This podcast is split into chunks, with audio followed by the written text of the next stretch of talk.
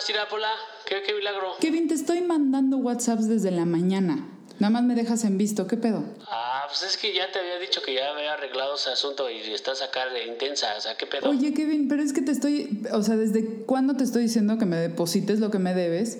Y nomás no veo Que claro. la chingada, y estoy usando la tanda bien cabrón para pagarte y te, todo completo y te lo transferí. Acá, pues obviamente ya no, no hay forma de ir al banco ahorita en Sabadaba y pues me aventé acá el tiro de echártelo por el Spaced.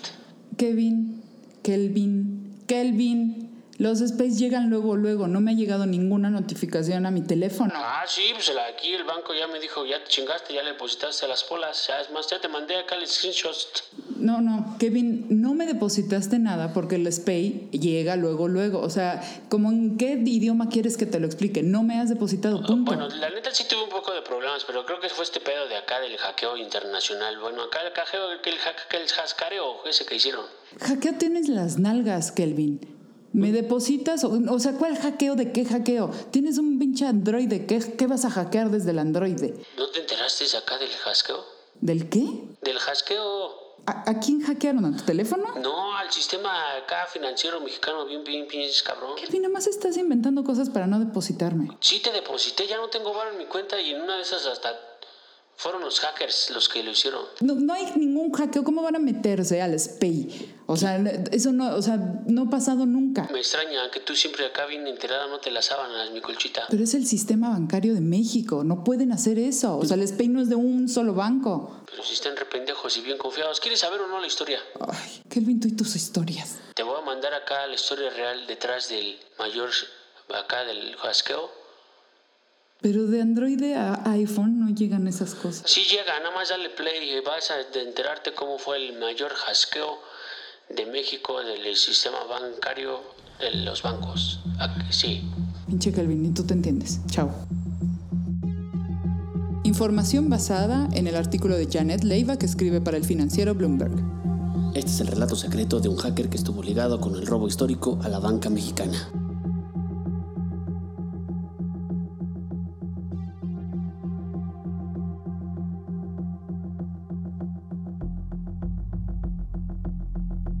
Antonio recibe una llamada al mes para hacer trabajos de hackeo.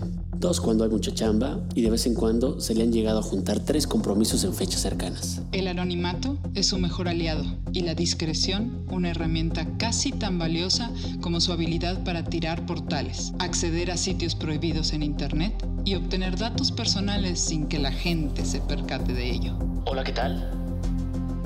Habla a nombre de Daniel. Era muy temprano por la mañana y la voz al otro lado de la línea sonaba muy despierta, segura con un mensaje muy atractivo. Estoy consciente de que sabes cómo se trabajan las tarjetas. ¿No te interesa trabajar con nosotros? Luego de esta no tendrás que trabajar más en la vida. Antonio no es el nombre real de quien proporcionó toda la información para este relato. Sin embargo, tanto su recuento y los documentos que proporcionó Sirven para dar a luz sobre el ataque hacker más grande en la historia del sistema financiero mexicano. Según Antonio, aceptó por mera curiosidad involucrarse en el proyecto que el hombre le proponía. A lo largo de su carrera como hacker, había entendido que era mejor conocer qué estaba pasando en ese mundo que no hacerlo, aunque fuera desde la distancia o en un rol menor.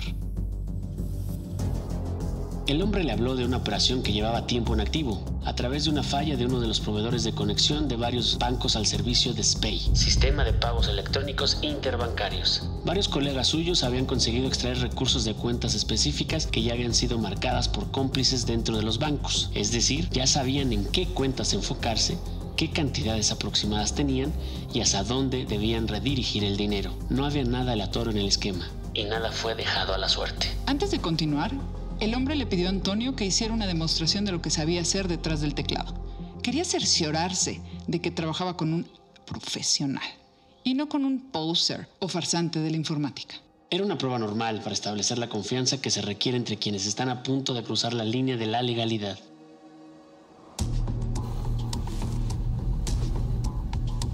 Antonio no tuvo problema. Llevaba más de año y medio haciendo cosas importantes.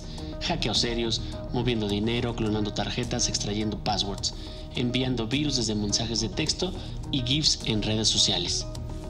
Desde niño le gustaba la informática y poco a poco fue accediendo a foros de hackers en redes. Luego, en chats especializados fue acercándose a gente que tenía casinos virtuales donde robaban datos y dinero de jugadores despistados. Se hacía pasar por mujer y así atraía la atención de otras personas para llegar a las salas de información de ataques reales. A partir de ahí... Me volé muy cabrón. Al nuevo mundo que acababa de acceder, se topó con bases de datos de cuentavientes bancarios, pines de tarjetas de crédito, números de seguridad, nóminas de empresas, manuales para la clonación de tarjetas de crédito y débito y estrategias de ingeniería social para lograr que las personas entregaran sus datos de manera voluntaria. Uno de los esquemas más comunes que comenzó a emplear en esa época era enviar por correo electrónico o mensajes de textos una liga para abrir un video de Facebook. Se trataba de un clon exacto de la pantalla de inicio de la red social, que hacía pensar a la gente que debían reiniciar sesión para ver el contenido deseado. Las víctimas introducían su usuario y contraseña y al dar Enter, la página se reiniciaba, el clon desaparecía con la información de acceso y las personas podían entrar al sitio real de Facebook. Antonio ya tenía todo lo que necesitaba para ver su perfil. Otra manera de engañar era a través de un GIF esos microvideos tan populares en redes sociales que circulan por millones cada día. Antonio subía varios de ellos a la red, que al darle clic se activaba un programa que registraba todo lo que las personas tecleaban en sus teléfonos por espacio de varios días. Esto lo hacía sobre todo en quincenas, cuando las personas realizan operaciones bancarias desde sus teléfonos y así obtenían nombres de usuario, números de tarjetas, contraseñas, dígitos de seguridad y otros datos que normalmente las personas guardan con recelo. Poco después, Antonio se adentró un nivel más en el mundo de los fraudes bancarios y conoció en la red a cómplices que trabajaban en sucursales bancarias. En los casos fuertes con tarjetas siempre hay que tener a alguien adentro. Las personas adentro proporcionan datos para el acceso, todos los dígitos de la tarjeta, el PIN, la clave secreta y lo que se necesita para hacer un movimiento. Al preguntarle qué opina de que los bancos sostengan tajantemente que no hay complicidad de sus empleados en este tipo de operaciones, Antonio solo...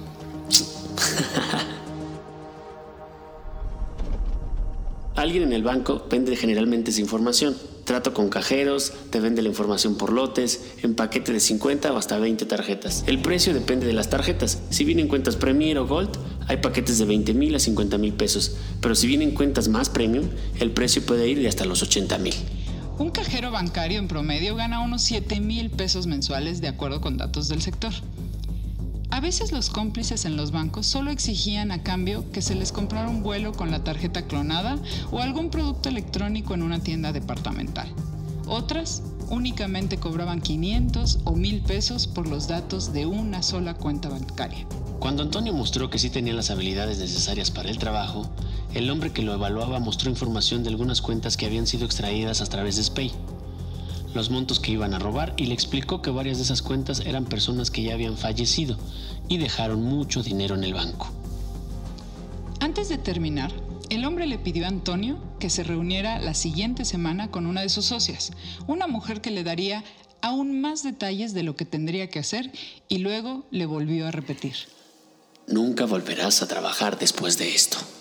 Sin saber que la operación llevaba varias semanas en curso, el miércoles 25 de abril Antonio acudió al domicilio en el poniente de la Ciudad de México. El hombre que lo había contactado le presentó a una mujer únicamente por su apodo. Era mexicana, joven y sabía mucho de finanzas. Hablaba de operaciones bancarias, transferencias, saldos y le pidió a Antonio que lo apoyara a verificar que las cuentas sí tuvieran el dinero que algunos cómplices en los bancos aseguraban que encontrarían. Luego tendría que extraer los recursos y pulverizarlos en varias cuentas, es decir, repartirlo en montos más pequeños en varias tarjetas de débito. La mujer le habló de montos exactos, en cuentas específicas, y le explicó que no debía hacerse de otro modo para no disparar alertas en los bancos. Antonio debía verificar también la identidad de los dueños de las cuentas que iban a robar a través del hackeo de sus teléfonos y así comprobar su autenticidad. Después me habló de la estructura que tenían y vi que esto era grande. Entendí que iban a usar empresas que habían creado para depositar el dinero y entendí que todo el asunto estaba muy cabrón. Luego me enseñó los montos de alguna de las cuentas que debía saldear y me dijeron que tenía seis horas para partirlo en otras cuentas. Y ahí es cuando me eché para atrás. No era posible hacerlo sin riesgo. Según Antonio, explicó que no se sentía confiado para hacer la operación y salió de la casa sin ningún problema. Solamente le pidieron discreción y silencio absoluto. Dos días más tarde, todo reventó. El sistema electrónico de pagos mexicanos, que por años aseguró estar blindado contra los ciberataques, fue puesto de rodillas en tiempo récord. Las primeras señales de alerta se empezaron a dar el viernes 13 de abril, cuando la casa de bolsa Cuspid, que opera únicamente de forma electrónica, sufrió el primer ataque a sus sistemas que lo conectaban con el SPEI. El 17 de abril se culminó el robo por alrededor de 3 millones de pesos de esa institución, lo cual la obligó a cerrar operaciones, avisando a sus clientes que estaba en proceso de mejora de sus sistemas y sin informar lo que realmente había sucedido. Siguió Banjército, que atiende a las Fuerzas Armadas y que dado su tamaño recibe el apoyo de otras instituciones financieras, como compartir sus cajeros automáticos. Aproximadamente el 24 de abril los hackers tuvieron acceso a la conexión al SPAY y lograron sustraer una cantidad similar a la de la casa de bolsa. Dos días después iniciaron otro ataque. Primero a una pequeña casa de ahorro, que de acuerdo con fuentes cercanas a los hechos, los delincuentes usaron como prueba para asegurarse que todo marchaba conforme a lo planeado. Y seguir adelante con un ataque mayor, dirigido a Banorte, la tarde y noche del 26 de abril. Un día más tarde, el 27 de abril, se desató el caos entre los clientes del banco, que no recibían sus transferencias tras ser desconectados del SPAY y enviados a un procedimiento de contingencia denominado Cliente de Operación Alternos Pay, por sus siglas COAS. La falta de capacidad del personal bancario en este sistema hizo aún más lenta las operaciones, de acuerdo con las autoridades financieras. Durante el ataque a Banorte, que derivó en transferencias no reconocidas hasta ese momento contabilizadas en 145 millones de pesos, la institución fue avisada por Banjico de que algo estaba pasando en su conexión, luego de que un banco menor reportó que algo pasaba en el sistema y había operaciones fraudulentas provenientes de la mayor institución financiera del país. La respuesta de Banorte fue asegurar que no tenía ningún indicio del ataque y su proveedor de conexión al SPAY no había informado de alguna irregularidad.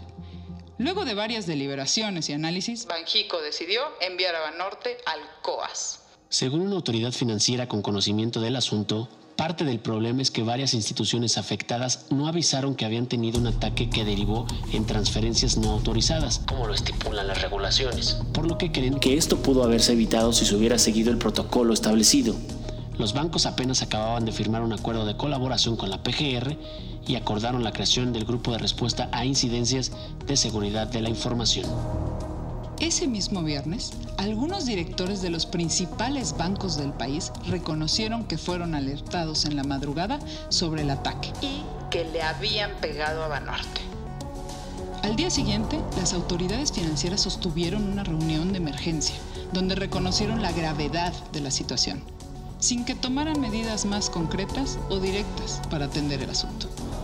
De hecho, se creía que lo peor ya había pasado, pese a que ninguno de los bancos afectados lograba identificar el hoyo por el cual ingresaron los hackers a sus sistemas.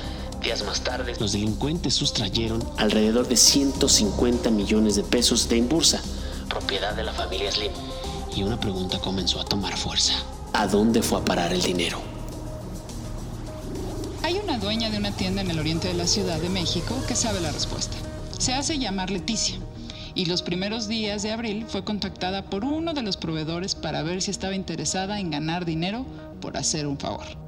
Me dice que son como 20 mil pesos los que me iban a dar solo por hacer un retiro de mi cuenta, que ahí me iban a depositar un dinerito que unos de sus familiares, pero como él no podía retirarlo, pues tenía que hacerlo yo. Pues dinero así de fácil, ¿quién no? Pasó una semana sin que su proveedor le hiciera la mención del depósito y ella no insistió. Finalmente, el 27 de abril, recibió una llamada de él indicándole que ya tenía en su cuenta el dinero y en dos horas iba a pasar por ella para llevarla a hacer el retiro. Dejó la tienda encargada a su hijo y caminó a la sucursal. Preguntó de cuánto tenía que hacer el retiro en el cajero. Se rió y me dijo, no señora, el cajero no. Tiene que ir a ventanilla para sacar más, son como 70 mil pesos. En ese momento La verdad me dio nervio. No porque no supiera de dónde era el dinero, ese era asunto suyo, sino ya ve cómo andan los asaltos. Leticia no tuvo problema para sacar el dinero. La operación demoró un poco porque tenían que contar el efectivo. Cuando se lo dieron, lo metió en su bolsa y salió a encontrarse con su inesperado socio. Eh, pues eh, mm, subimos al carro y arrancamos muy rápido. Traía prisa. Una vez que llegamos a mi tienda, pues contó el dinero y separó unos billetes y me los dio. No eran los 20 mil pesos prometidos, eran apenas 6 mil en billetes de 200 y 500. Leticia se sintió decepcionada, pero no quiso reclamar. Era dinero que solo había tenido que ir al banco y hacer un retiro. Era dinero gratis. Aún así, le preguntó amablemente a su proveedor por el resto de dinero y éste le contestó que no le había llegado la transferencia completa, pero luego la compensaría con algo más. Leticia escuchó del hackeo días más tarde en la televisión y se puso muy nerviosa cuando leyó en Facebook que el gobierno ya tenía identificadas las cuentas de las cuales se hicieron los retiros del robo. Ha preguntado a amigos si debería decir algo, pero todos le han sugerido silencio. Que si no le mueve, seguro no le pasará nada. De cualquier modo, anda intranquila por lo que pudiera pasarle en los siguientes días. Aún así, hace poco le dijo su proveedor que podrían caer más transferencias y podría llevarse un porcentaje mayor. Leticia le dijo que lo iba a pensar.